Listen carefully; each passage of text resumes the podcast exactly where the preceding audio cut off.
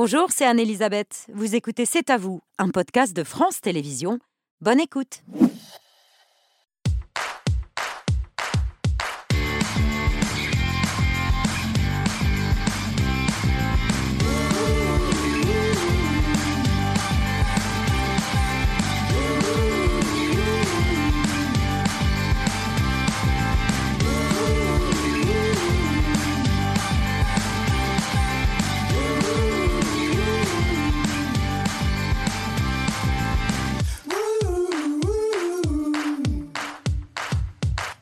Bonsoir, bienvenue dans cet à en direct jusqu'à 21h pour toute l'actualité de ce mercredi 6 septembre avec toute l'équipe, Pierre, Aurélie, Patrick, Mohamed et Laurent. Salut à tous les cinq. Bonsoir, Elisabeth. Spécial rugby à partir de 20h à 48h du match d'ouverture de la Coupe du Monde. Les Bleus du 15 de France face au redoutable All Blacks. On en parle avec nos invités, mais d'abord un habitué des rentrées littéraires dont chaque ouvrage est un best-seller.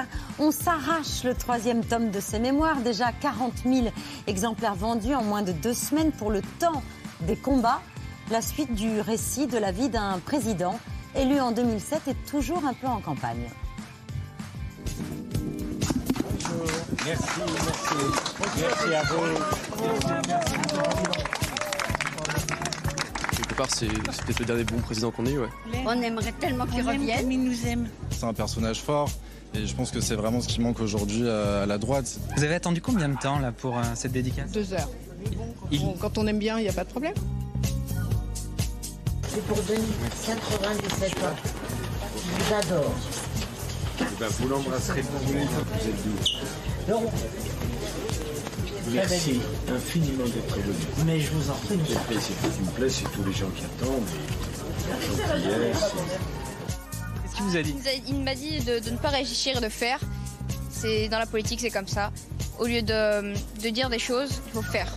Et c'est ce qu'il m'a conseillé. Il m'a conseillé de foncer. Voilà. Et du coup, vous allez Et bah du coup, je vais foncer. Après Passion en 2019 et Le temps des tempêtes en 2020, vient de paraître euh, aux éditions Fayard Le temps des combats. Nicolas Sarkozy est ce soir notre invité.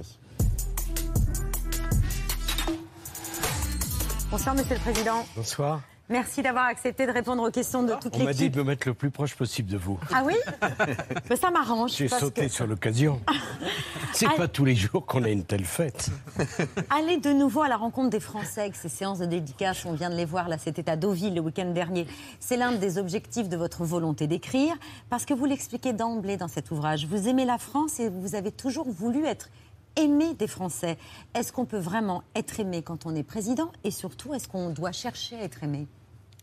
En tout cas, euh, si on veut chercher à être détesté, on, peut y arriver très facilement. En étant président, oui. Et même quand on, même sans être président, hein, c'est très facile. Mais moi, j'aime partager. J'aime, euh, j'aime les sentiments. Et je voulais montrer que la politique, c'est pas froid, c'est chaud. Et je voulais prendre le lecteur par la main, le mettre dans la cabine de pilotage et lui faire comprendre comment ça se passe. Et il n'y a aucun secret à garder aucune part de mystère sur l'exercice du pouvoir. Quand... Pas de mystère. tout, tout se sait, tout sera dévoilé. Et, euh, tout doit euh. Je ne, prétends, je ne prétends pas l'objectivité. Je, dis pourquoi j'ai fait ça. Et, de surcroît, vous voyez, ces souvenirs ne m'appartiennent pas. Ils nous appartiennent. À nous.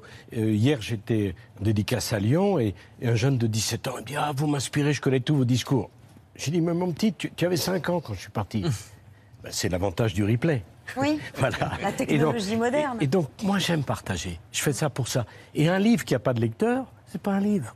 Car le livre appartient autant à celui qui le lit qu'à celui qui l'écrit. Donc, euh, alors, je sais bien que le rouge et le noir, Stendhal en avant du sang. Bon. Mais il a dit, au moins aurais-je écrit pour les cent ans qui viennent. Vous écrivez pour les cent ans qui viennent, Nicolas Sarkozy? Non, moi j'écris, j'écris chaud. J'écris pour la vie j'écris pour partager, j'écris pour expliquer. On peut tout à fait être en désaccord avec ce que je dis, mhm. mais je veux que les gens se disent, il y a quelque chose dedans. On a appris quelque chose, on a compris quelque chose, ou on est contre quelque chose. Mais pour moi, c'est important. Et j'ai voulu être un président qui incarnait, qui vivait. J'ai été ministre de François Mitterrand.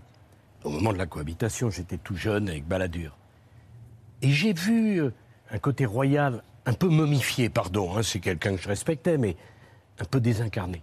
J'ai vu euh, Jacques Chirac de près, je, l'ai adoré, euh, Je l'ai moins aimé, on s'est entendu, on s'est battu, il a voulu m'éliminer. Bref, j'étais pas le plus docile. Mais j'ai vu, euh, il y a beaucoup d'empathie, mais j'ai vu un, un peu de mécanique. Et moi, je m'étais dit, si un jour j'arrive à être président de la République, je vais être un homme vivant. Quitte à ce qu'on vous le reproche. Mais peut-être. De toute manière, on vous reproche, vous savez, de toute manière, on vous reproche quelque chose. Mais vivant. C'est-à-dire, quand il souffre, il le dit. Quand il est content, il est heureux, il le dit. Et, et pour, pour bien comprendre que le pouvoir ne doit pas être désincarné, le pouvoir s'incarne. Sinon, vous prenez un fonctionnaire. Le, le- le fonctionnaire, c'est tout à fait respectable, c'est un métier. Ils ont des très sentiments difficile. aussi, les mais, mais, fonctionnaires. bien mais pas dans leur métier. C'est autre chose. Président de la République, c'est pas un fonctionnaire. Il doit incarner une nation. Il doit la représenter. Il est même le président de ceux qui l'aiment pas. Vous comprenez? Et, j'ai voulu raconter euh, cela. Et c'est tellement un plaisir et un bonheur pour moi, et un honneur, de voir tous ces gens. Deux heures et demie de queue pour 15 secondes. Mais quel est le plus beau témoignage d'amitié? Qu'est-ce qui, peut vous donner plus l'impression, au fond, d'avoir marqué? Et moi, quand j'étais tout jeune, je me suis engagé parce que je me dis, je vais m'ennuyer, moi. On était tellement peu connus, même dans notre immeuble, personne ne nous connaissait. Je vivais avec ma mère, c'était vraiment les inconnus au bataillon. Et le premier meeting auquel j'ai participé, on m'a même pas laissé rentrer. C'est pour vous dire que j'avais pas la carte. Ensuite, j'ai pas fait l'ENA. Puis je crois, je suis pas de gauche? Alors là, en France, c'est un truc, euh, un truc qui, qui est lourd, hein, parce que quand vous êtes de gauche, tout vous est permis. Et j'ai voulu montrer qu'on pouvait arriver au sommet du pouvoir en restant vivant, avec des sentiments.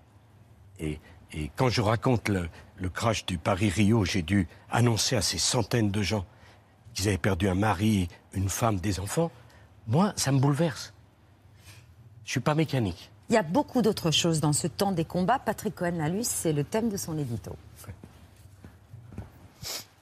Ah, il n'y a pas de jungle, pardon. J'étais persuadée qu'il y avait un jingle. Patrick, que nous disent les 527 pages du temps des combats que vous avez donc lu Elle nous replonge dans le grand tourbillon des années Sarkozy avec un président hyperactif qui s'occupe de tout et qui le revendique. Souvenez-vous de cette phrase prononcée en janvier 2009.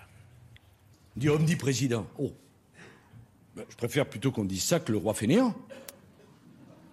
On en a connu. Ça, au moins, à force de décrire ce que j'en fais trop, au moins on se pose pas la question de savoir ce que je fais. C'est arrivé dans l'histoire de notre pays.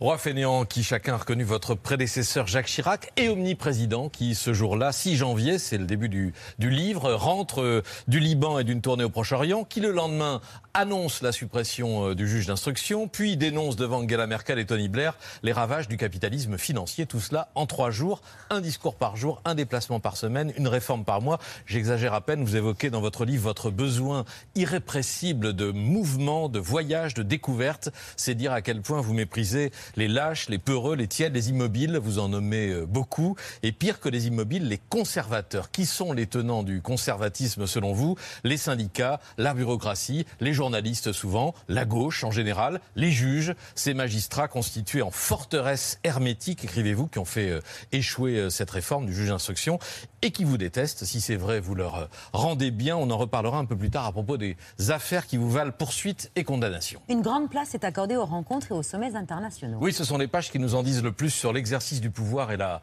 la complexité des, des enjeux. Et de façon étonnante, ce sont les pages le plus souvent euh, chargées de sentiments et d'émotions. Pas seulement à cause de l'intensité des combats et de la brutalité des rapports de force. Le Mexicain Calderón qui euh, se braque avec violence quand vous évoquez le sort de, Florence Cassès, la Française détenue au Mexique. Erdogan et son arrogance à défendre devant vous le port de la burqa en France. Ou Barack Obama qui fait le forcing à Strasbourg pour euh, que l'Union européenne s'élargisse à la Turquie. L'émotion la plus forte, euh, vous en avez parlé, vous vient euh, à Roissy au devant des, malheureuses familles qui espèrent encore euh, revoir leurs proches qui voyageaient dans le Rio-Paris.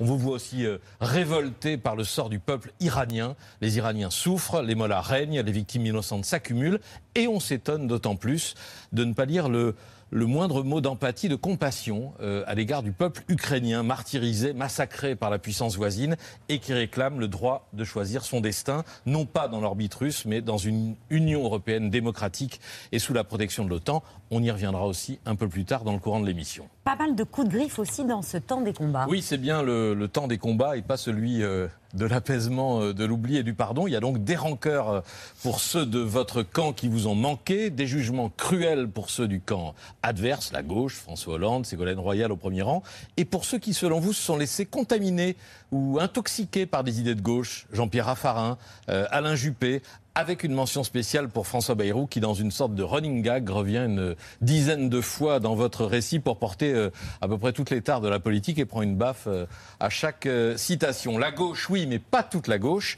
Vous avez du bonheur à séduire et à enrôler certaines figures de la gauche intellectuelle. Vous êtes fort bien entendu avec la gauche hors de France, euh, Tony Blair, Gordon Brown euh, en Angleterre, et plus encore le Brésilien Lula, pour qui vous avez la plus grande estime. J'ai rarement rencontré un homme de cette trempe. Éloge d'autant plus remarquable à l'égard d'un leader qui a surmonté euh, les épreuves euh, de la maladie et de la justice avant de redevenir président. Mais peut-être est-ce cela, euh, Nicolas Sarkozy, qui vous rend euh, admiratif Est-ce que c'est un modèle qui vous laisse espérer un éventuel retour en politique? Ce qui est merveilleux avec M. Cohen, c'est qu'il est prévisible. Vous vous attendiez précisément à tout ce qu'il allait dire. Non, il est, il est très Il est sympathique. assez complet. Il est très complet, je le remercie de m'avoir lu. Je, quand je reste, juste une chose. La rancune est quelque chose qui n'existe pas pour moi. Je n'ai ni rancune ni amertume. Vous savez pourquoi? Parce que je suis un bagarreur. Et les bagarreurs, ils gardent rien en eux-mêmes. Oui. Mais si vous Un faites... bagarreur qui a de la mémoire. Mais, mais si vous faites un livre, Monsieur Cohen, je je vous donne un conseil. Si c'est pour faire de la guimauve, Hmm. achetez-vous une confiserie, pas une librairie. Mais pour Hein? en revenir Donc sur il la- faut qu'il y ait quelque chose. Et c'est vrai, Monsieur Cohen, que depuis mon plus jeune âge, j'ai un problème avec le temps. Parce que j'aime la vie. J'ai toujours pensé à la mort. Et moi, j'attends pas d'avoir 80 ans pour penser à la mort. Je sais très bien quelle est la compagne euh, permanente de l'être humain. Et que le rendez-vous est certain. L'expression que je déteste le plus, c'est j'ai le temps. Tu n'as pas le temps. Personne n'a le temps.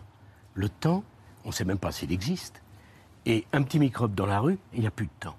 Et quand j'ai été élu président de la République, j'étais tellement honoré de la confiance des Français que j'ai voulu commencer à travailler à la première seconde de la première minute jusqu'à la dernière. Et, envie de recommencer à travailler pour la France, c'était la mais question on de en- Patrick. on en parlera, mais non, mais- si, c'est le moment d'en parler. Mais non. L'exemple de Lula, par exemple, Non, mais qui vous Lula, Lula, j'ai vu Lula. Lula, il, il est de gauche, voire d'extrême gauche, mais, mais vous savez, il est le, fils d'une famille très nombreuse. Il a commencé comme ouvrier. Il a perdu deux doigts à l'usine. Il s'est présenté trois fois avant d'être élu. Il a été élu de la plus grande démocratie du monde. Après les, États-Unis, il a eu un cancer de la gorge, il ne pouvait plus parler. Il a perdu sa femme qu'il adorait. Il s'est remarié. Il a été en, prison. Et il, il a été réélu. Si on n'admire pas un parcours comme ça, alors qu'est-ce qu'on admire? Dans la vie Ah, c'est sûr, il n'a pas, pas fait l'ENA. Il n'a pas fait l'ENA, ça c'est Bah, vrai. Et c'est sûr, il ne prend pas le petit déjeuner au café de Flore. Mais est-ce que comme certain. lui, vous Mais c'est un vivant. Bon. Et Est-ce quand que comme lui, vous songez à revenir en politique? Non, pas du tout. Mais non, si, Non? mais non, c'est non. Pourquoi? Parce que j'aime la France et j'ai voulu être aimé des Français. Et ça me passionne toujours. Mais le fleuve est fidèle à sa source en allant vers la mer. Et le fleuve s'élargit. On ne revient pas à ses premières amours. Et j'ai essayé, j'ai pas réussi. Et il faut pas. Donc, jamais je ne tournerai le dos à la politique. Jamais je ne tournerai le dos à la France. Parce qu'ils m'ont tellement apporté. Mais ce n'est plus à moi de, de- de le faire. C'est à d'autres de À prendre d'autres, le- lesquels? D'ailleurs, Euh, vous avez des mots très encourageants dans votre livre pour Éric Ciotti, pour Laurent Vauquier, pour Gérald Darmanin, dont vous dites qu'il a des qualités évidentes, une clarté dans l'expression, le sens et la compréhension des aspirations populaires. Vous n'avez pas encore choisi entre ces différentes personnalités ou vous attendez que l'un d'entre eux se détache? Mais non. Il y a un peloton aujourd'hui. Moi, je suis un passionné Je les ai de tous cités là dans le peloton. Oui, vous aurez pu citer Edouard Philippe et d'autres. Il y a un peloton. Peu, peu de lignes hein, sur Édouard Philippe. Est-ce que je peux vous dire une chose? Le leader, on ne le fait pas. C'est lui qui se fait. Et c'est pour ça que c'est un leader. Vous croyez que c'est Chirac qui m'a fait? D'une certaine manière, il m'a fait par l'opposition. Mais euh, euh, François Mitterrand voulait Fabius. Euh, Jacques Chirac voulait Alain Juppé. Personne qui voulait de moi. Le leader se fait lui-même. Parce que voyez-vous, la vie est verticale. On ment quand on dit que la vie est horizontale. Il n'y a pas une organisation qui peut fonctionner sans un leader.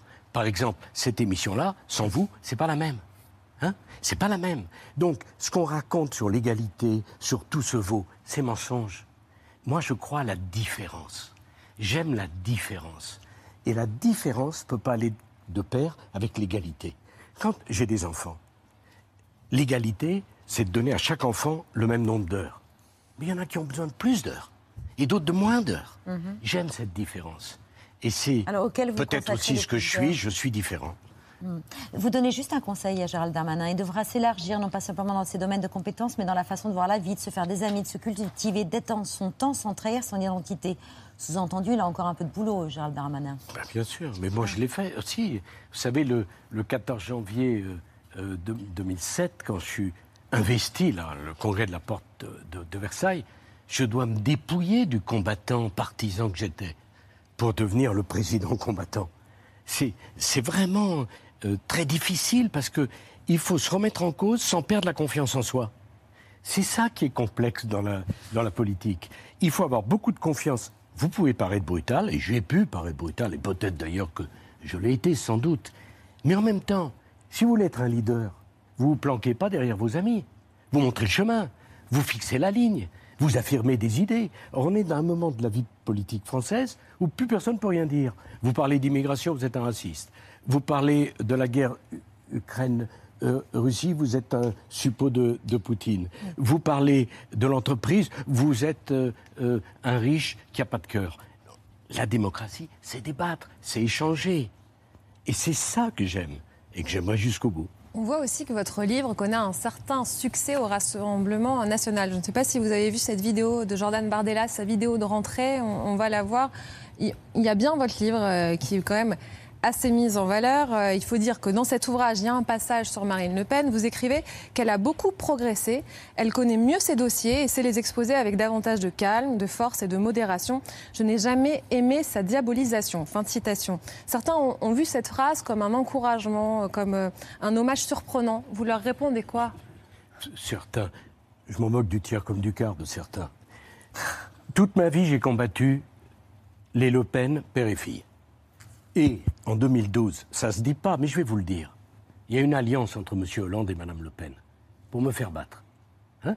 Mme Le Pen n'a pas appelé à voter pour moi. Pourquoi? Parce que ça arrangeait Mme Le Pen qu'il n'y ait plus une droite républicaine forte, parce que quand j'étais président, ils n'étaient pas au deuxième tour. Elle n'a pas appelé à voter François Hollande. Non, Non, elle n'a pas appelé à voter pour moi. hein. Non, mais. Bon, non, bah, De là à bon, imaginer une bah oui. alliance, Nicolas c'est- Sarkozy. Oui, de là à imaginer, il faut peu d'imagination.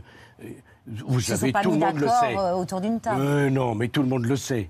Il y avait, comment dirais-je, une communauté d'intérêts. D'ailleurs, M. Mitterrand a montré le chemin il y a bien longtemps. Dès qu'il y avait une élection, on agitait le Front National. Petit 1. J'ai pas de leçon à recevoir là-dessus. Petit 2. Je ne comprends pas cet argument, excusez-moi, stupide, selon lequel le Rassemblement national, ou le Front national hier, n'appartiendrait pas à l'arc républicain, alors que dans le même temps, la République les autorise à présenter des candidats. Comment? Si on a le droit de présenter des candidats, on est dans l'arc républicain. De surcroît, non seulement ils présentent des candidats, mais ils ont des élus. Et ces électeurs, bien sûr qu'il faut aller les chercher. Mais vous, quand vous regardez les audiences, est-ce que vous dites dans votre émission Ah non, alors, euh, nous, on comptabilise uniquement ceux qui ne sont pas avec le Rassemblement national. Hein vous prenez tout le monde Eh bien, nous aussi. La droite, pour gagner, doit rassembler. Elle doit reprendre des électeurs qui ont été chez M. Macron, elle doit prendre des électeurs qui ont été chez M. Zemmour, elle doit prendre des électeurs qui sont au Rassemblement national. Justement, là, vous, Après, dites, vous parlez de, de ceux qui ont voté Éric Zemmour. Et vous dites que, enfin, ils sont la droite républicaine, ça va des amis d'Éric Zemmour aux amis euh, d'Éric Ciotti en passant par les amis d'Emmanuel Macron. Vous considérez qu'Éric Zemmour appartient à la droite Mais- républicaine Mais bien sûr, sûr, moi je n'ai jamais de proximité avec M. Zemmour. Vous le savez très bien, ni quand il était journaliste, ni quand il est responsable politique. Mais, Il n'est pas d'extrême droite. mais, mais non, mais d'abord, l'extrême... arrêtons avec l'extrême droite. Qu'est-ce que ça veut dire? Personne ne définit jamais l'extrême droite. hein? Alors, euh, extrême gauche, vous la définissez quand on n'est pas, de- pas gauche, on est d'extrême droite ici. Bon, Moi, je n'ai jamais été de gauche, je n'ai pas l'intention d'être de gauche, et je déteste ce euh, procès d'intention euh, qui La est, théorie qui du est grand remplacement, ce n'est pas d'extrême droite? Mais non, c'est pas l'extrême droite. Il a le droit de penser ça. Ce n'est pas ma thèse, c'est pas ce que je pense. Mais comment on fait 53% Moi, j'ai été élu avec 84% de participation. Pour être élu, grosso modo, il faut 11 à 12 millions de voix au premier tour. Et une fois que vous avez qualifié au premier tour, il faut remettre la même chose au deuxième tour. Vous faites avec quoi? Avec votre famille J'avais une majorité qui allait du centre-gauche, avec M. Kouchner jusqu'à M. De Villiers. On m'avait fait tout un procès parce que Philippe De Villiers était dans la majorité. Je l'avais même invité au comité de la Vous coordination. aviez Christine Boutin et vous l'avez sortie parce que trop, trop extrémiste euh, Non, dans non, votre je- livre. Ah si vous dites ça Je- disons qu'elle ne correspondait plus à ce que je pensais que devait être l'évolution de la société. Vous savez, je n'ai jamais été de gauche, mais je n'ai jamais été un conservateur. J'aime le mouvement, j'aime le changement. Et la, droite que j'ai voulu incarner, c'est une droite du mouvement. Ça bougeait, parfois euh, euh, trop. J'étais pour la discrimination positive. Euh, j'ai jamais eu une manifestation, moi, de, euh, des, des artistes, parce que j'ai toujours sanctifié, protégé le budget de, de la culture. Mais il faut rassembler. Si vous rassemblez pas, vous restez dans votre chapelle. Rassembler les électeurs, pas faire alliance euh, avec Bien des sûr. chefs. Mais je l'ai jamais fait, monsieur. Entre... Non, non, Je l'ai jamais pour être fait. Pour être clair, pour Mais, être clair, non, mais euh, bien pas- sûr, pas il faut rassembler autour de votre projet. Certainement pas. Je ne l'ai pas fait avec Monsieur Le Pen, père, que j'ai reçu. Hein, euh, son- bon. Euh, C'était intéressant d'ailleurs. C'était un homme euh, cultivé, assez courtois, qui disait des énormités euh, de temps en temps, et qui avait été, euh, au fond, façonné par le- euh, la question de l'Algérie française. Hein Donc il y avait une petite raison. Bon. J'ai aucune proximité avec Madame Le Pen. Dites, Monsieur Bardella, lis mon livre. Attendez, je ne vais pas l'en empêcher quand même. C'est franchement. Et si non Il seulement, s'il peut le lire et le comprendre, c'est encore mieux. Ah, vous Si, ça, ça, ça, ça me plaît encore beaucoup plus. Bon, mais quand on, on- on écrit, c'est pour être lu largement. Si c'est pour être lu par ma famille, je les aime, je leur dis, et ils me lisent, c'est sûr. Mais je veux élargir. Pierre. Évoquons les, les institutions. La semaine dernière, on en a beaucoup parlé. Emmanuel Macron recevait tous les chefs de parti. Et une petite phrase du président a fait réagir. Ne pas pouvoir être réélu est une funeste connerie. Des propos relayés par Jean-Luc Mélenchon, confirmés par d'autres euh, participants. En fait, le président de la République répondait à Jordan Bardella et sa proposition d'instaurer le euh, septennat unique. Cette limitation à deux mandats constitutifs euh, consécutifs, elle a été définitivement adoptée par une réforme en 2008 sous votre quinquennat. On se souvient qu'en juin dernier, c'est Richard Ferrand, l'ancien président de l'Assemblée euh, nationale, qui regrettait que le temps soit limité. Est-ce que vous, vous continuez de penser que c'est un bon rythme réaliste et politique, deux quinquennats, et pas un troisième, ou est-ce que vous avez évolué? Bon, non. Vous savez, euh, monsieur Lescure, le pouvoir, c'est dangereux. C'est une drogue. C'est dangereux, le pouvoir. Parce qu'on donne tout quand on est au pouvoir. Mais rapidement, on pense que personne ferait mieux que soi. Donc il ne faut pas rester trop longtemps. Si on ne reste pas assez, c'est trop court. Mais si on reste trop longtemps, c'est dangereux. Mais ce que disait Emmanuel ça- Macron, c'est le fait de ne pas pouvoir se représenter. J'ai venu, j'ai vu que c'était sympathique. Ça, empê- ça l'empêche, en fait. Ça empêche de quoi? De... Attendez, je vais y répondre. Ça lui donne moins J'ai de vu avec Mme Thatcher. J'ai vu avec Mme Thatcher, qui au bout de dix ans n'entendait plus rien. Et elle a été la dernière au courant du petit complot à l'intérieur du groupe du Parti conservateur, vous savez, quand John Major a été élu à sa place. Je trouve que deux quinquennats, dix ans au pouvoir, c'est immense. C'est fatigant, c'est stressant et c'est sain de devoir partir. Alors l'argument sur lequel on a plus de pouvoir parce qu'on ne peut pas se représenter à ça alors, quel argument curieux Alors, Dans ce cas-là, il y a toujours le dernier mandat. Moi, quand j'ai été élu président, j'avais 5 ans, j'ai fait la réforme des retraites de 60 à 62 ans la dernière année. Mais alors dans ce cas-là, vous mettez le président à vie. Comme ça, c'est plus de ça. Et vous, vous, ça me fait penser à ces étudiants qui ont tout le temps disponible l'année pour travailler, mais qui disent non, non, je vais travailler à la dernière minute. Mais ils travaillent tout de suite. Donc, un, c'est pas une connerie, pour reprendre l'expression funeste connerie. Deux, c'est pas funeste. Trois, s'ils veulent le changer, qu'ils le changent. Et que Mélenchon soit d'accord avec le président, ça me confirme dans le fait que je ne dois pas aller dans leur sens. Il est aussi question du conflit en Ukraine dans votre livre. Oui, je vous cite Nicolas Sarkozy, page 55. La France a tort de livrer des armes. Afflux continue à l'un des belligérants. Il est illusoire de penser que la Crimée russe, jusqu'en 1954, redevienne ukrainienne. Vous affirmez aussi que Vladimir Poutine a commis une faute historique avec ce conflit. Autre extrait sur Volodymyr Zelensky. Je suis lassé d'entendre les discours quotidiens et martiaux du président ukrainien donnant des leçons de morale à, à, toutes les entreprises qui commercent avec la Russie. Dans le Figaro le 16 août, vous persistez et signez Nous avons besoin de Vladimir, Vladimir Poutine et il a besoin de nous avant d'ajouter que le président russe. Je dis, on a besoin de la Russie. Hein, on a besoin de la Russie. D'ailleurs, le réconcilié qui a été fait par le Figaro. Si vous citez, citez le exact. Nous avons besoin. pas de... tout à fait la même chose d'avoir besoin de la Russie, besoin de Poutine. Bon, Avant d'ajouter que le président russe n'est pas irrationnel.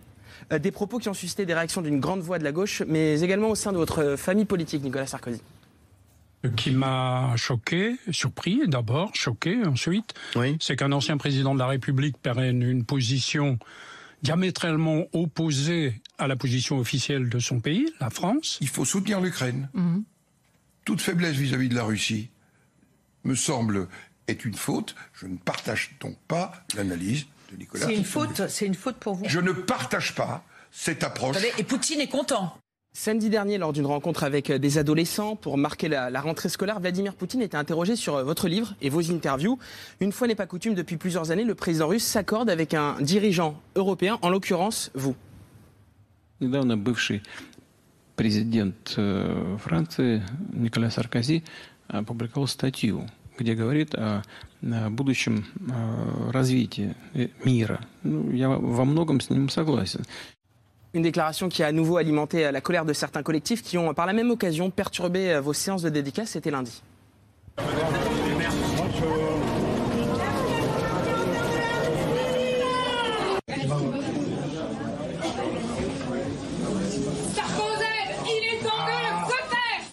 Nicolas Sarkozy, en tant qu'ancien président, est-ce que vous ne commettez pas une erreur en allant à rebours de la position d'Emmanuel Macron, de l'État français et de l'Europe? Non. Alors, c'est un sujet très lourd dont il faut parler sérieusement. Bon. Figurez-vous qu'il y a un demi-million de morts aux confins de l'Europe. Un demi-million. Dont la plupart, dont beaucoup sont ukrainiens.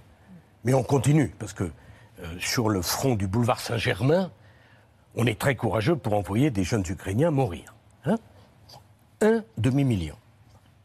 Deuxièmement, sur Poutine, il y a beaucoup de gens qui parlent de lui, qui ne l'ont jamais rencontré. J'ai eu, je crois, peut-être 80 conversations avec lui, dont certaines extrêmement dures, mmh. puisque c'est moi et personne d'autre qui a été à Moscou pour le faire sortir de Géorgie alors qu'il avait envahi la Géorgie. Dont il n'est pas sorti. Excusez-moi. La... Aujourd'hui, non, l'Abkhazie et l'Ossétie sont non, toujours. Non, excusez-moi, la Géorgie est un pays libre. Si vous voulez rentrer dans le détail, je vous rappelle que l'Abkhazie, c'est la patrie de naissance de Staline, et c'est l'endroit où tous les hiérarques du Parti communiste allaient passer ses vacances. C'est une région complexe. La Géorgie, non, la Géorgie est libre. Alors, il y a le problème de l'Ossétie et de l'Abkhazie, l'Ossétie du Nord et l'Ossétie du Sud, mais c'est un autre sujet. Si vous voulez un jour, vous m'invitez, on en parlera. Mmh. Mais c'est moi qui m'y suis opposé.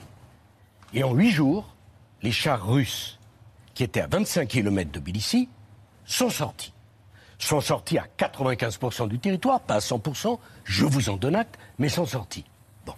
Et à l'époque, tout le monde était bien content que j'ai pris le risque d'aller à Moscou, et les huit heures de discussion avec Poutine ont été extrêmement dures. Troisième remarque. Dans cette affaire, il y a un agresseur et un agressé. L'agressé, c'est l'Ukraine. L'agresseur, c'est Poutine. C'est vrai. Et comment on peut faire l'agresseur pour continuer mais, de se battre attendez, Si on proposait de mettre, si on, à non, la livraison d'armes. Mais non, si on y va par, par slogan, euh, vous, vous, continuez alors le, le, le, le, débat, on fait la guerre sans la faire, des bêtises comme ça, qu'est-ce que ça veut dire? On ne sait même pas quel est le but de guerre. Donc, il y a un agresseur, un agressé, Poutine est l'agresseur, l'Ukraine est l'agressé, et il faut aider l'Ukraine. Là, je pose des questions. Pas besoin de me faire insulter pour poser des questions. Mm -hmm. Bon, il est gentil, monsieur Jospin, de sortir de sa retraite, donner des leçons. S'il y connaissait quelque chose, ça se saurait. Euh, en l'occurrence, je pose la question est-ce que l'entrée de l'Ukraine dans l'OTAN favorise la paix ou pas? C'est une question noble. C'est pas une question stupide. réponse, c'est Ma non. réponse, c'est non. Mais c'est pas une surprise, puisqu'en 2008, avec Angela Merkel, on s'y est opposé. Pourquoi on s'y est opposé? Parce que quand vous agitez la muleta sous le museau du taureau, faut pas s'étonner qu'il fonce. Donc je suis pour qu'on donne des garanties de sécurité à l'Ukraine, pays qui doit rester neutre, parce que l'Ukraine est un pont entre le monde slave, la Russie, et nous. Mais quelle Ukraine Quel Deuxièmement, territoire ukrainien? Attendez, je vais y venir. Ouais. Ça me fait- Deuxièmement, est-ce qu'il faut faire rentrer l'Ukraine dans l'Europe? Ça me rappelle l'affaire de la Turquie. C'était magnifique. De Hollande à Chirac, ils étaient tous d'accord pour faire rentrer la Turquie dans l'Europe. Est-ce que ça fait progresser la paix? Non. Parce que si vous faites rentrer l'Ukraine dans l'Europe, vous renforcez l'Europe américaine, puisque les pays de l'Europe de l'Est sont sous domination américaine. Je suis pour une Europe indépendante. Et nous n'avons pas les mêmes intérêts en la matière que les Américains. Poser ces questions-là, c'est quand même pas un scandale. Est-ce qu'on pourrait On les doit y poser au peuple ukrainien Mais, mais Qu'est-ce que vous faites de la volonté des peuples dans cette euh, histoire Alors, alors- Monsieur alors, très- et, très et bien. volonté qui a sans doute évolué Mais très bien, avec très- l'agression du voisin russe. Il n'est pas question de trouver un accord sans que les Ukrainiens euh, euh, disent ce qu'ils veulent. En l'occurrence, d'ailleurs, les Ukrainiens, c'est les Américains. Parce que vous retirez le soutien américain et vous n'avez malheureusement plus la force nécessaire pour défendre l'Ukraine. Les Ukrainiens, Donc, oui. Mais pour gagner, pour, pour gagner une guerre, l'issue d'une guerre, c'est simple. Soit vous exterminez l'adversaire, soit vous faites un compromis. Hein, Il n'y a, pas de troisième solution. C'est assez simple. Un compromis territorial, donc. Attends, attendez, un compromis. Exterminer la Russie. Deuxième puissance. Pas l'exterminer, la, la repousser hors des frontières non, ukrainiennes. Non, non, non, non, non, non, c'est pas comme ça que ça se passera. Parce que euh, pour eux, la Crimée, euh, c'est russe, on peut en discuter Mm. jusqu'à plus soif. C'est pas comme ça que ça se passe. C'est la deuxième puissance nucléaire du monde. Si vous voulez qu'on danse au bout d'un volcan et qu'on déclenche une guerre nucléaire, tout, tout simplement pour avoir une bonne image et dire on est généreux, on est courageux, sont naturellement courageux au café du Flore, pas courageux d'aller au combat. Donc, soit il y a un nantissement, soit il y a un compromis. Le compromis, quel peut-il être? Excusez-moi, le premier à avoir parlé du compromis, c'est le président ukrainien, au début du conflit, qui lui-même a dit, ben non, faisons un référendum. Bon, l'affaire de l'OTAN, qui s'est opposé à l'entrée de l'Ukraine dans l'OTAN à la dernière réunion? C'est qui? C'est M. Biden. Je suis quand même pas le seul à penser ça. Pour que les choses C'est soient des claires, questions, des questions essentielles. Est-ce qu'il faut que la France cesse de livrer des armes à l'Ukraine? Non. Je pense que la France doit être aux côtés de l'Ukraine, mais que la France a une voix singulière. La France n'a pas à s'aligner sur les intérêts américains. Et permettez-moi de vous dire, pour conclure, il y a deux vainqueurs dans ce conflit. Il y a les Chinois, hein, qui voient tous les briques se ranger derrière eux. Et il y a les Américains, qui vendent leurs armes. Donc, prix d'énergie, quand le prix d'énergie augmente, c'est le prix du gaz de schiste chez eux qui devient rentable. Et sur les céréales, c'est eux qui les vendent au monde entier. Donc, l'intuition première du président Macron de maintenir le dialogue Était la bonne. pour- était la bonne. Mais après, juste un mot. On peut ne pas être d'accord avec moi. D'autres sujets à vous Mais, soumettre. mais je sais bien, c'est gentil, mais je peux revenir demain si vous voulez m'inviter. Mais c'est des sujets sérieux. On doit les traiter à fond. On doit avoir ce débat. On ne peut pas continuer à faire la guerre en disant simplement plus d'armes, plus de morts, plus d'opposition. On en sort comment? Comment on en sort? C'est la question que j'ai posée. Je ne regrette pas de l'avoir posée. M- m- Monsieur Larcher n'est pas d'accord.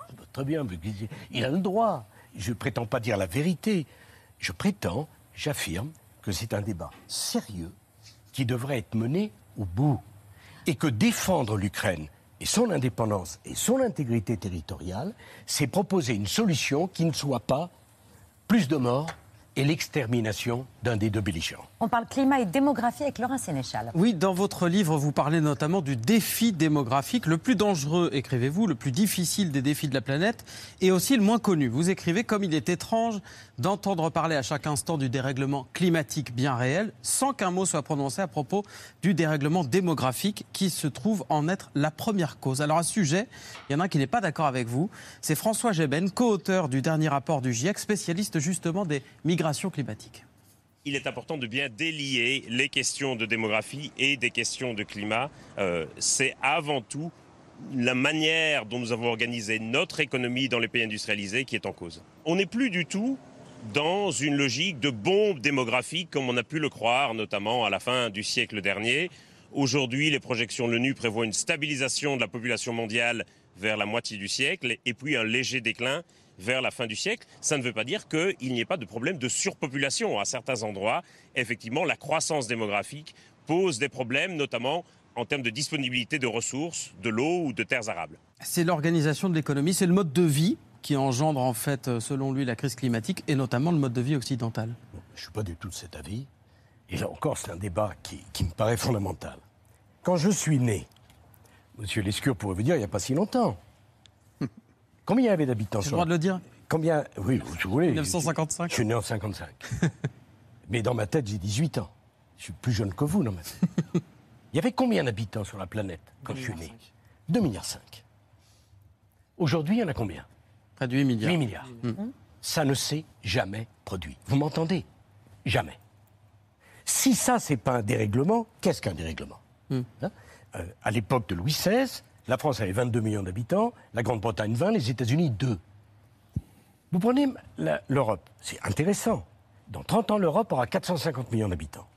L'Afrique, 2 milliards et demi. Le Nigeria, dans 30 ans, le Nigeria aura plus d'habitants que les États-Unis d'Amérique. Vous pensez que Pékin est une grande capitale? 29 millions d'habitants. Lagos, qui n'est pas la capitale, aura 40 millions d'habitants. Est-ce que c'est la cause du dérèglement climatique? Non. Est-ce que je peux vous répondre mais non. C'est vous qui Je vais vous dire 40 millions d'habitants à Lagos qui consomment bien, ça fait plus de dégâts écologiques que 12 millions qui consomment mal. Vous comprenez ça? Bien sûr, mais c'est Bon, pas le Nigeria voilà. aujourd'hui qui Mais pèse dans les émissions pas- de CO2 mondiales. Il ne s'agit pas de, il s'agit pas d'accuser qui que ce soit. D'abord, je conteste l'expression dérégulation du climat, car le climat n'a jamais été régulé. Si, on- si le climat avait été régulé, ça se serait depuis bien longtemps. Donc, il faut. Pas de dérèglement aujourd'hui? Le, le- le climat a toujours été dérégulé. Mais Hein Quand vous dites dérégulé, vous quand vous dites dérégler, ça veut dire que vous pensez que le climat est réglé. hein. Il y a eu à trois ou quatre reprises dans l'histoire de l'humanité euh, la quasi-totalité du vivant qui a été détruit. Mais ça s'accélère Donc, aujourd'hui? Il faut. J'ai fait le Grenelle de l'environnement. Donc, les combats environnementaux sont essentiels. Mais derrière les combats environnementaux, il ne faut pas qu'on nous resserve la vieille soupe d'extrême gauche contre l'économie de marché. Donc, la vérité de, de tout ça, c'est que la première source de pollution mondiale, c'est la surpopulation.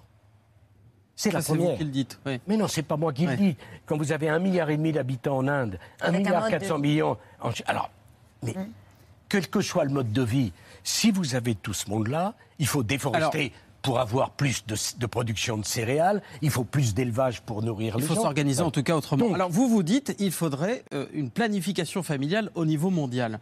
Ben, Ça veut il dire faut réfléchir à quelque chose, me semble-t-il, important. Combien de milliards d'habitants peuvent habiter pacifiquement sur la planète sans nuire aux équilibres environnementaux de la planète? Et Les projections, pardon, de ce que dit monsieur, c'est 9 milliards d'habitants, nous sommes 8 milliards, 9 milliards d'habitants dans 30 ans, 11 milliards à la fin du siècle. Et après, ça décline. Personne. Ouais. Alors ça, alors là... Ce ne sont pas les projections de François Gémet, ce sont Non, les non, mais projections de l'ONU, ce sont les euh, projections... quand- non, non, euh, c'est pas du tout ça. Il se trouve que la Chine, qui a eu pendant des décennies la politique de l'enfant unique, voit, qui a arrêté d'ailleurs, voit les conséquences de la politique de l'enfant unique. Il décroît, c'est vrai. Et c'est vrai aussi que on pense qu'avec l'augmentation du niveau de vie, les, les, les gens ont moins d'enfants. Mais r- rien ne le prouve. Mais même si ça stabilise à 11 milliards, jamais la planète n'a connu un tel choc démographique. Donc, je dis que ce sujet-là devrait être au cœur des défis environnementaux. Mais on n'en parle pas. Parce que la question de la maîtrise des naissances, du planning familial, de la natalité des femmes au, au sud-Sahara, c'est une question très sensible. Mais on va le dire aux pays africains, faites moins d'enfants? Je ne dis pas ça. S'il y a une conscience planétaire hein, sur les équilibres de la planète, il y a une conscience planétaire. La conscience planétaire, elle est environnementale, mais aussi démographique. Ou alors il n'y a pas de conscience planétaire. Vous ne pouvez pas dire simplement la biodiversité, il faut la protéger partout, mais quand il s'agit de l'avenir de l'espèce humaine, ça, c'est pas un problème pour vous?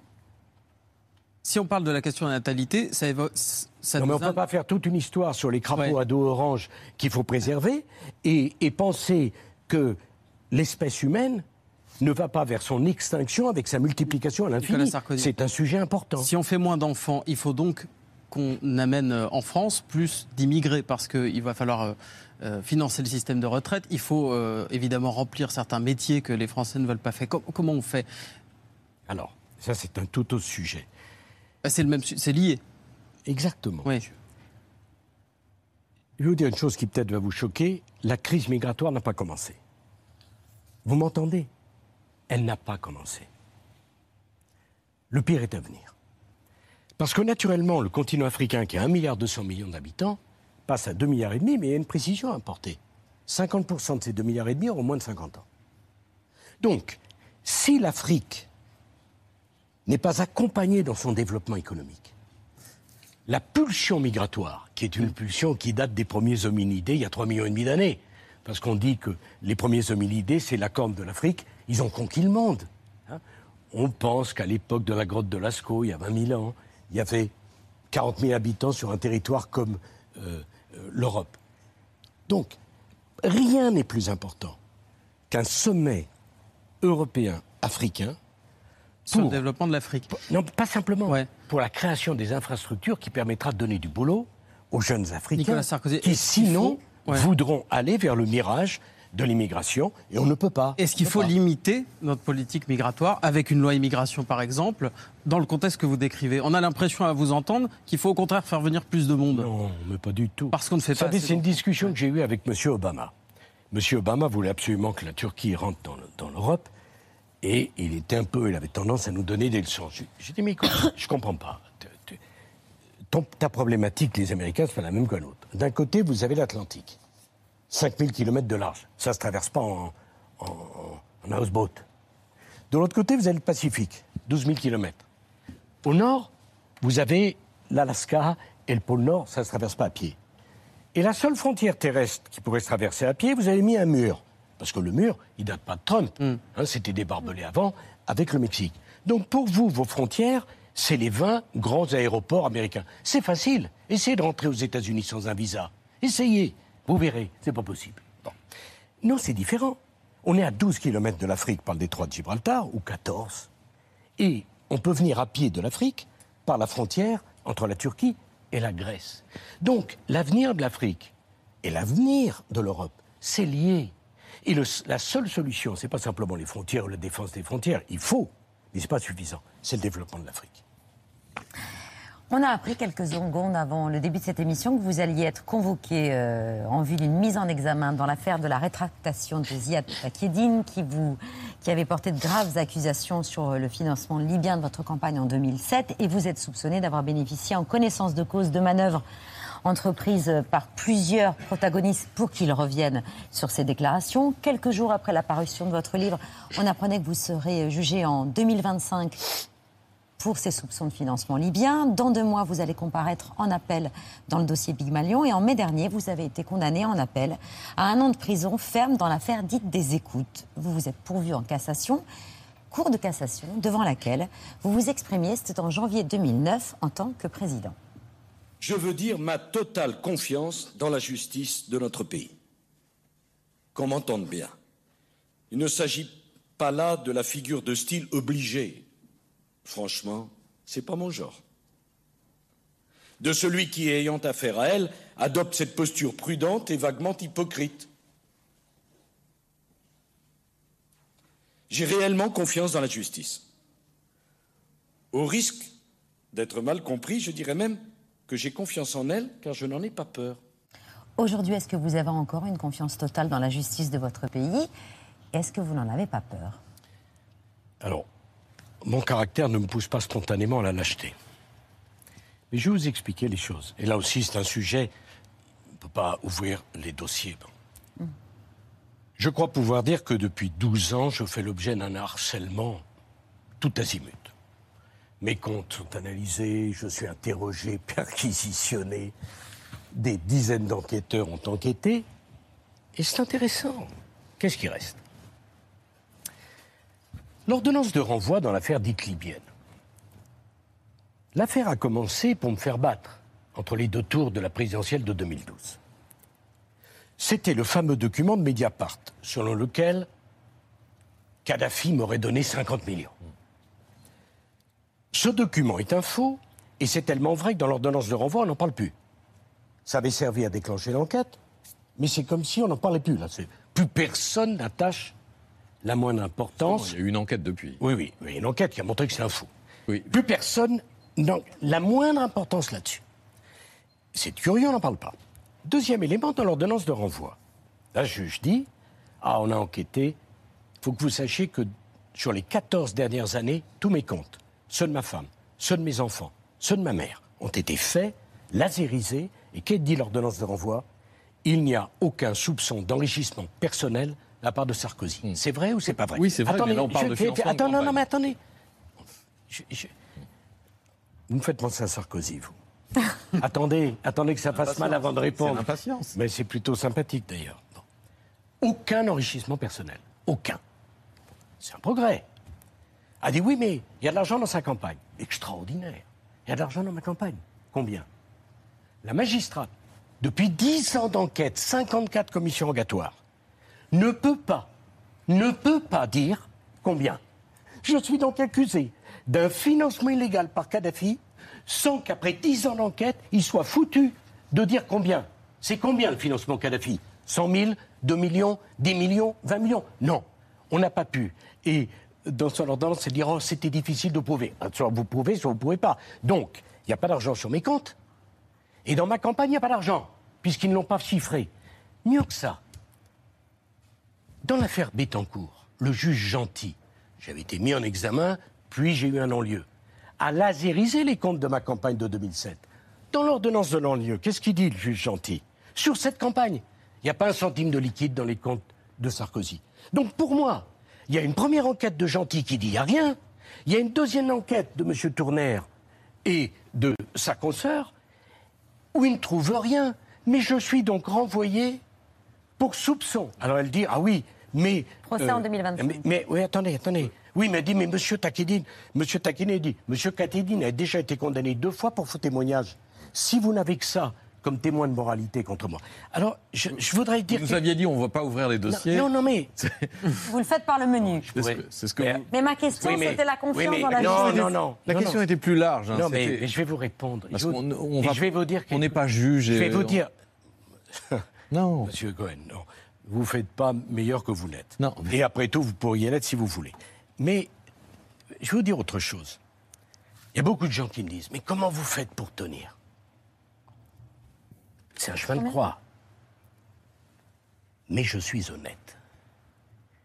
Et j'irai jusqu'au bout. Et C'est-à-dire si le bout, c'est la Cour européenne des droits de l'homme, dans l'affaire Bismuth, ce qui s'est passé est inadmissible. Inadmissible. c'est ce qu'on a appelé l'affaire Et- des écoutes oui, pour oui, laquelle non, vous avez mais- été oui, condamné. Non, non, mais, Ah, non, non, non, non, mais attendez. ferme. À la prison Attends, attends, oui, vous pouvez- dire prison ferme. Vous savez très bien que euh, quand dans ces conditions, ils n'ont pas dit ça. Ils ont dit que, euh, que c'était pas pour aller en prison, c'était pour avoir euh, que je reste à mon domicile. Bon, mais mais, mais, mais peu importe. Euh, le- euh, moi, vous savez, l'humiliation, je connais pas ça, parce qu'on est humilié que parce qu'on considère comme humiliant. Mais je me bats. Ça veut dire que Et je vous baisse pas la tête. pas ah non, non, non, non, j'accepte tout, moi. Je suis pas Monsieur Mélenchon, moi. Je vais aux convocations, je réponds, je m'explique, mais je suis propre. Et vous devriez vous poser la question. Après dix ans d'enquête, ils n'ont rien trouvé? Moi, je serais venu ici, on m'aurait dit, ah, monsieur, vous êtes accusé d'avoir accepté 300 000 euros, 400 000 euros de monsieur Kadhafi. Vous ne pouvez pas le dire, puisque la juge ne l'a pas trouvé.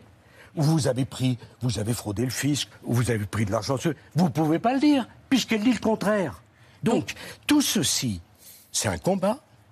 Comme tous les combats, je les mène à fond. Et vous savez, c'est pas parce que vous n'avez rien fait que vous n'avez pas d'ennui. Mais c'est quand même plus confortable de vous battre quand vous n'avez rien fait. Vous êtes dans le combat, mais est-ce que vous maintenez euh, vos propos? Je crois que c'était euh, mois de mai dernier que les magistrats sont Mais- certains sont dans un combat politique. Mais, mais madame, la personne qui. Au va- risque de discréditer ma- la justice mais dans laquelle non, vous avez confiance, Mais non, mais non, bien sûr, 2009. ne confondez pas l'institut judiciaire. Un de vos confrères a révélé, a révélé, c'est pas moi, que la personne qui m'avait jugé en appel avait prononcé des paroles d'opposition, quand j'étais président, extrêmement violente. C'est le contraire de la jurisprudence de la Cour européenne des droits de l'homme. C'est le contraire. C'est un de vos confrères qui l'a dit. Hein, c'est la présidente de la Cour d'appel mmh. qui avait, dans Le Monde, déclaré que euh, j'étais quelqu'un d'épouvantable, que je mettais en cause la liberté de la justice. à l'une de vos réformes. Non. C'était opposé à l'une de vos réformes. Mais, monsieur Cohen, quand vous êtes jugé, vous devez être jugé par quelqu'un dont vous pensez qu'il n'a rien contre vous. Parce que si au démarrage, c'est quelqu'un qui ne partage pas, vous dites, si le juge qui m'avait jugé avait été un de mes amis politiques, vous en auriez fait tout un truc. Hein c'est un de mes ennemis politiques, ça, je dois vous le resservir. Mais de toute manière, je vais vous dire une chose, monsieur Cohen. Moi, je ne baisse pas la tête. J'assume mes responsabilités. Si j'ai fait quelque chose, je ne suis pas quelqu'un à fuir. Donc, peur, non. Souffrance, oui. Confiance, on verra. Ah. Combat, toujours. On verra. Bah, euh, on verra. On verra à quel. Vous êtes ancien chef d'État, on parle de la justice de la France. Mais vous, connaissez la hiérarchie? Vous savez qu'au-dessus de nos institutions, il y a dans la norme juridique, je vous, je vous, le rappelle, il y a une norme. On est dans un État de droit national et européen. Vous, vous le savez, ça. Bon, mais on verra. En tout cas, en tout cas, jamais, jamais, je n'accepterai Une dernière question, il nous reste deux minutes avant de rendre l'antenne et de faire place euh, à nos invités qui vont parler de la Coupe du Monde qui va démarrer dans 48 heures. Dimanche, les Restos du Cœur euh, appelés à l'aide, sont en grande difficulté euh, financière. Un appel entendu par la famille Arnaud qui a promis 10 millions d'euros, mais aussi par les joueurs de l'équipe de France de foot.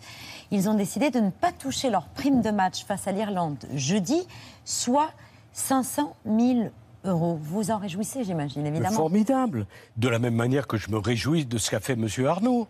Mais qu'est-ce que c'est que ce pays où des gens insultent quelqu'un parce qu'il donne de l'argent au resto du cœur? Oui, ça vous agace, ça, ces critiques? Non, agacer, retirez le mot. Ça me ah choque. Ça vous choque? Ça me choque. Euh, lorsque Carla et moi, nous étions à l'Élysée, il y a une compagnie aérienne qui avait fait un truc absolument scandaleux. Ils avaient pris une photo de Carla et de moi pour faire la publicité de leur compagnie aérienne. On les avait attaqués, on les avait fait condamner. Bon, je ne l'avais pas dit à l'époque. On a donné tout le chèque au Resto du Cœur. Moi, j'aimais beaucoup Mme Colucci. Bon. Et donc, je les ai toujours aidés. Que les footballeurs fassent ça, c'est formidable. Que Bernard Arnault fasse ça, c'est formidable. Et honte sur ceux qui critiquent ça. Pourquoi? Ils veulent qu'ils donnent pas. Vous savez, la différence entre Hollande et moi. Il voulait moins de riches, moi je veux moins de pauvres. Passionné de football, du PSG, vous allez toujours au Parc des Princes assister au match. Plus d'une fois, on a évoqué votre nom pour devenir président du club. Ce sera le cas un jour. Vous avez 30 secondes pour dire oui ou non et merci. Non, merci.